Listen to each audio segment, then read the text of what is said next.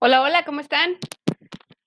De nuevo yo, su maestra María José Ríos Hurtado. Hace muchísimo tiempo que no compartía con ustedes en este, en este podcast de Hablemos Derecho, pero me dieron ganas de platicar hace, hace algunos días. Me invitaron por ahí a un foro de consulta. Me invitó la Universidad Autónoma del Noreste, en la que me honro, de la que me honro ser alumna y de la que me honro también ser maestra.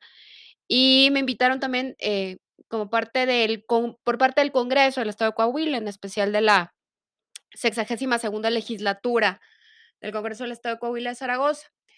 Eh, la idea de este foro de consulta, pues, consiste en platicar con, eh, grupos vulnerables en relación con una reforma, particularmente a la ley, em, de acceso a la información pública para el Estado de Coahuila de Zaragoza. eh, con la intención de generar por ahí eh, una nueva fracción en el artículo tercero, la fracción 39, relativa al concepto de formatos accesibles para las personas que tengan ah, alguna discapacidad. Me pidieron mi participación desde el punto de vista doctrinal, desde el punto de vista académico, eh, ustedes saben que, pues, mi especialidad son los derechos humanos y, bueno, no no no quise perder la oportunidad de compartir con todas estas personas de distintas, em, asociaciones, eh, también con con el Congreso, de aportar mi opinión en relación con este tema. Y fíjense, eh, yo les comentaba ese día, bueno, eh eh, antes de platicar cuál fue mi punto de vista, Déjenme decirles que la Ley de Acceso a la Información Pública de Coahuila carece de lo que se denomina eh, formatos accesibles, de la definición de formatos accesibles, y es lo que se pretende agregar al artículo tercero. La propuesta que se realiza dice, y cito textualmente, la definición de formato accesible, cualquier manera o forma alternativa que dé acceso a los, a los solicitantes de información en forma tan viable y cómoda como la de las personas sin discapacidad, ni otras dificultades para acceder a cualquier texto impreso y o cualquier otro formato convencional en que la información puede encontrarse. Les hago un poquito de, de, de historia. La ley, la ley de acceso a la información lo que quiere o lo que obliga es que todos los sujetos obligados, perdón por la redundancia, pero así se denominan por la propia ley, nos entreguen información, información confiable, información que podamos entender, que podamos leer, que podamos interpretar. Y bueno, pues las personas con discapacidad, con alguna discapacidad, ya sea visual, ya sea auditiva, pues obviamente tienen dificultad para en un momento determinado, eh, al momento de entregarles esta información, pues eh, entenderla o em, procesarla, ¿no? ¿Por qué? Bueno, pues porque a una persona con discapacidad visual le entregas un documento y pues es obvio que no lo va a poder leer, ¿no? O a una persona con discapacidad auditiva, pues habrá quizá que eh, manejárselo a través de un lenguaje o de una lengua, perdón, de señas, que además eh, en, ese, en ese foro, fíjense, eh, con- concretamente, me enteré que la, que la lengua de señas mexicana, pues no es, digamos que,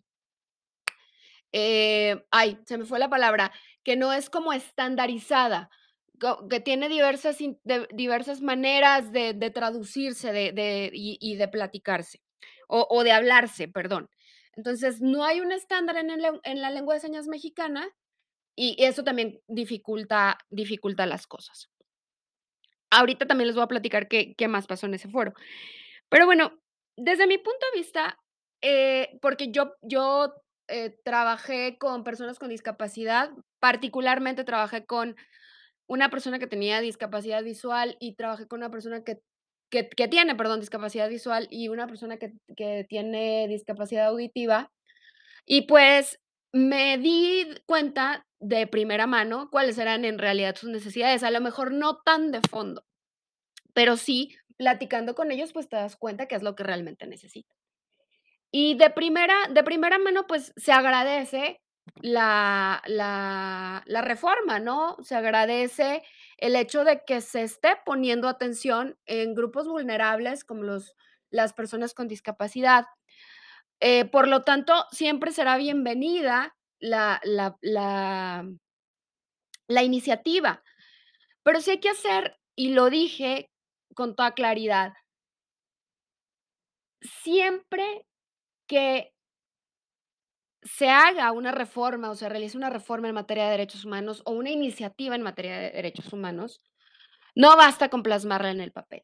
Siempre se debe de traer aparejada acciones encaminadas a la realización efectiva de la reforma que se pretende eh, incluir en la ley, en la Constitución, o en cualquier reglamento que pudiera estarse modificando.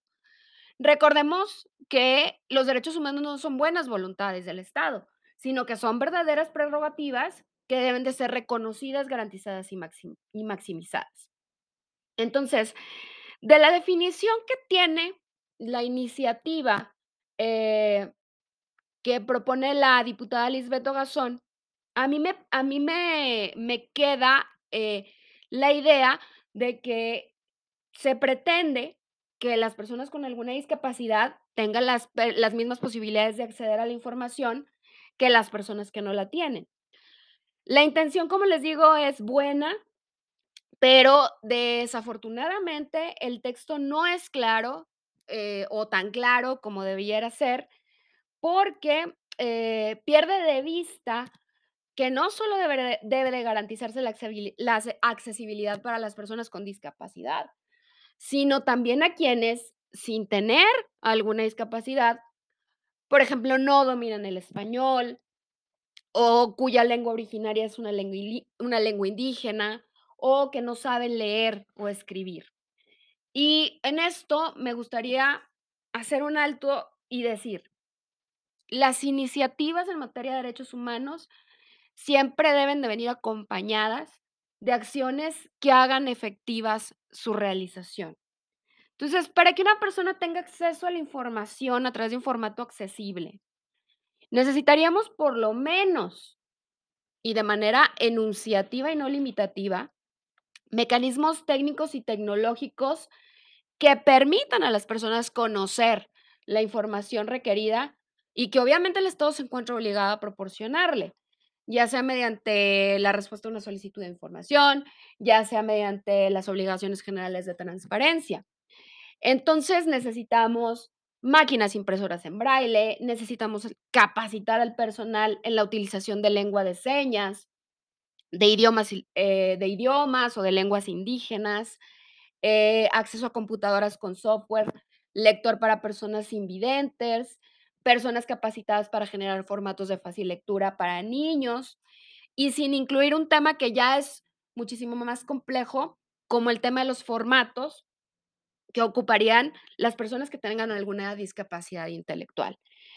Eh estos sistemas habrían de de implementarse en todas y cada una de las unidades de transparencia con las que cuentan las dependencias públicas. Estamos hablando de organismos públicos autónomos, de municipios, sindicatos y todos aquellos sujetos obligados por la Ley de Acceso a la Información Pública.